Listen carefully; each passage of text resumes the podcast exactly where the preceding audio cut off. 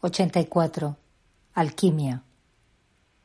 Continuando con los maestros alquimistas del siglo XVI, debemos mencionar también al gran médico Paracelso, 1493-1541. Como alquimista, su experiencia médica se centró en el estudio y observación de la naturaleza y más exactamente en la forma en que ésta urde sus operaciones ocultas e invisibles, pues en definitiva es el espíritu y por medio de éste el alma del mundo y del hombre, el único que puede sanar los cuerpos enfermos. Tomando como principio el postulado hermético de que la magia es natural porque la naturaleza es mágica, la medicina de Paracelso se funda en las correspondencias y analogías entre el macrocosmos y el microcosmos, que conforman un solo organismo en el que las cosas se armonizan y simpatizan recíprocamente. Ambos no son más que una constelación, una influencia, un soplo, una armonía, un tiempo, un metal, un fruto.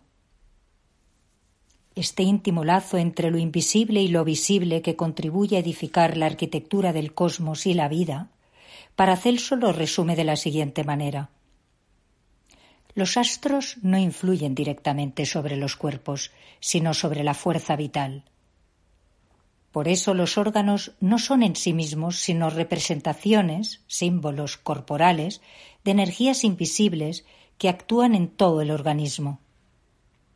En realidad, el verdadero hígado es una fuerza que circula en todas las partes del cuerpo, pero que tiene su sede en un órgano al que llamamos así.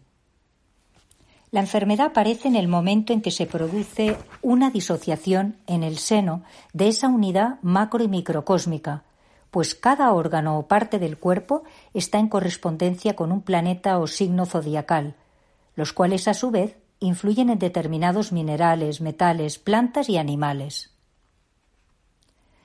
De ahí que si resulta de una carencia, un órgano enfermo se compense administrando o anulando la influencia si por el contrario se trata de un exceso, el consiguiente producto natural con el que dicho órgano simpatice.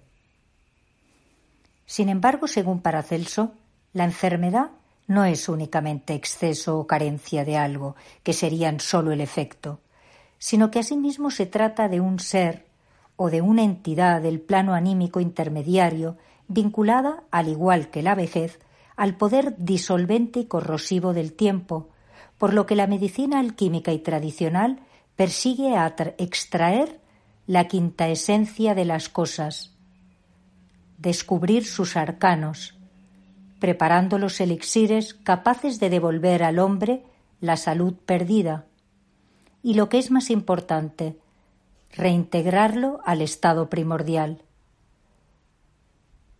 La enfermedad sería, pues, no un mal en sí mismo, sino más bien un soporte como otro cualquiera para remontarse hacia el plano divino, conciliando los opuestos que surgen de su acción.